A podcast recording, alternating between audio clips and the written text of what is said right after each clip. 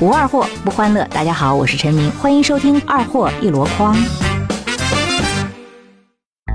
各位亲爱的听众朋友们，大家好，这里是二货一箩筐，我是王钢蛋儿。今天坐公交车，车上太挤了，一个妹子举着煎饼果子，因为我个子比较高，正好举到我脸前，就剩一口了。我突然脑抽的咬了一口，妹子一下就懵逼了，看着我，感觉一瞬间都快哭了。然后我还继续智障的说：“嗯，生菜放少了。”作为一名钓鱼人，无论走到哪里，我都遵守不走空军路的原则。搞不到青鱼就搞草鱼，搞不到草鱼就搞鲤鱼，搞不到鲤鱼就搞鲫鱼，搞不到鲫鱼就搞麻莲，搞不到麻莲就搞河虾，搞不到河虾就搞田螺。如果还是空军，就偷着钓花白莲，花白莲也搞不到，你就搞狗，没狗我就偷鸡，都没有的话，我就拔人的萝卜，割韭菜，摘黄瓜，还有辣椒。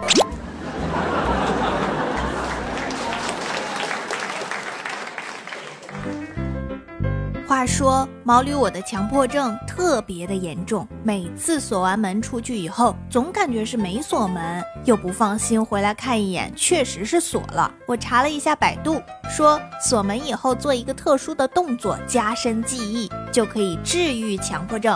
于是呢，每天我锁上门以后，双手向上高举。可是过几天我又在想，我高举手了吗？于是我在锁门以后，双手举起，再加一个弓步。可是过了几天，我又在想啊，今天我做弓步了吗？一个月以后，我在锁门出去之前，都要打上十分钟山寨版的降龙十八掌。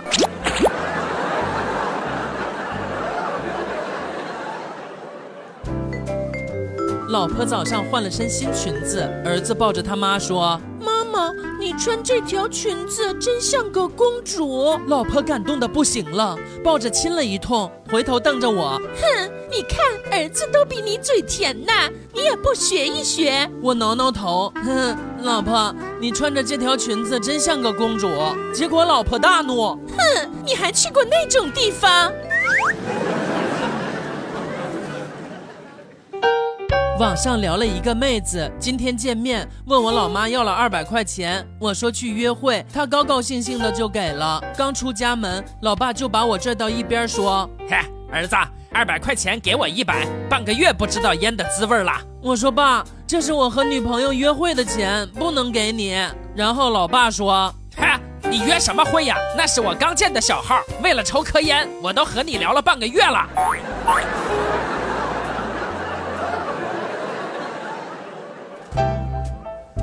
说说你们人生中最奇迹的事儿吧。我先来，我人生中最大的一次奇迹，就是在我最穷的时候睡觉梦见了一串彩票开奖号码，于是毛驴我孤注一掷，把身上仅有的几十块全部买了彩票。最后奇迹果然发生了，因为没钱吃饭，我喝了一个星期的白开水都没饿死。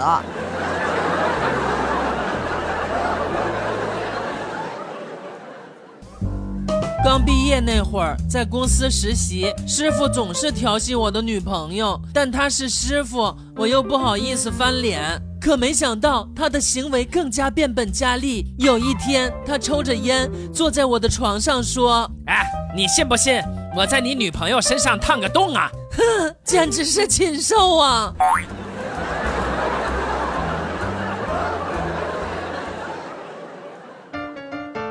高中的时候，三个同学上早自习迟到，班主任罚他们上操场跑十圈再回来。他们买了几包锅巴，坐在操场边上吃。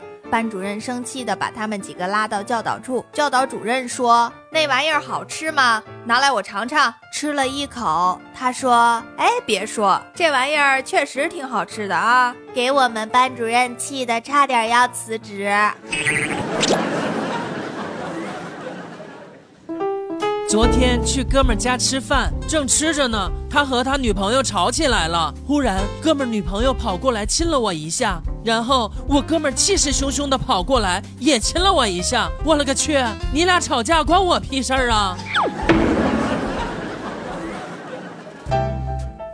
恕我直言，在中国，任何一部小说，无论写的好与坏，都有作者对喷。而黄色小说的读者素质从来没有出现过对喷这个事情，全部都是作者辛苦了，感谢作者的分享。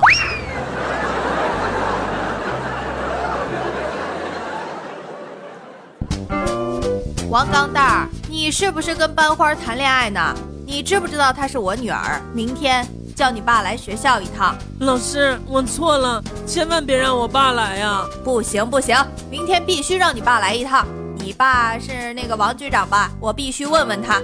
如果他也没什么意见的话，就把你们俩的亲事儿这么定了吧。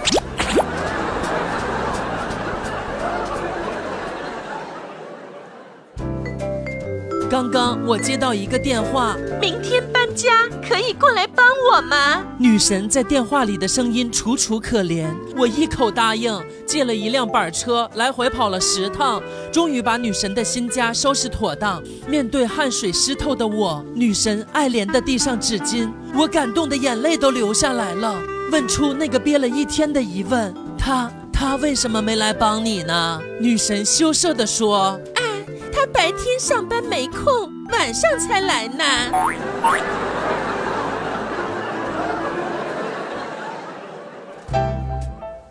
终于来到了大学澡堂，漂亮的墙体瓷砖，高级的淋浴设施，还有地板上写的一行小字：“同学，当你看到这行字时，请注意安全。”我心想，我穿着内裤呢，哼，怕他干啥？后来我才发现，我想的太简单了。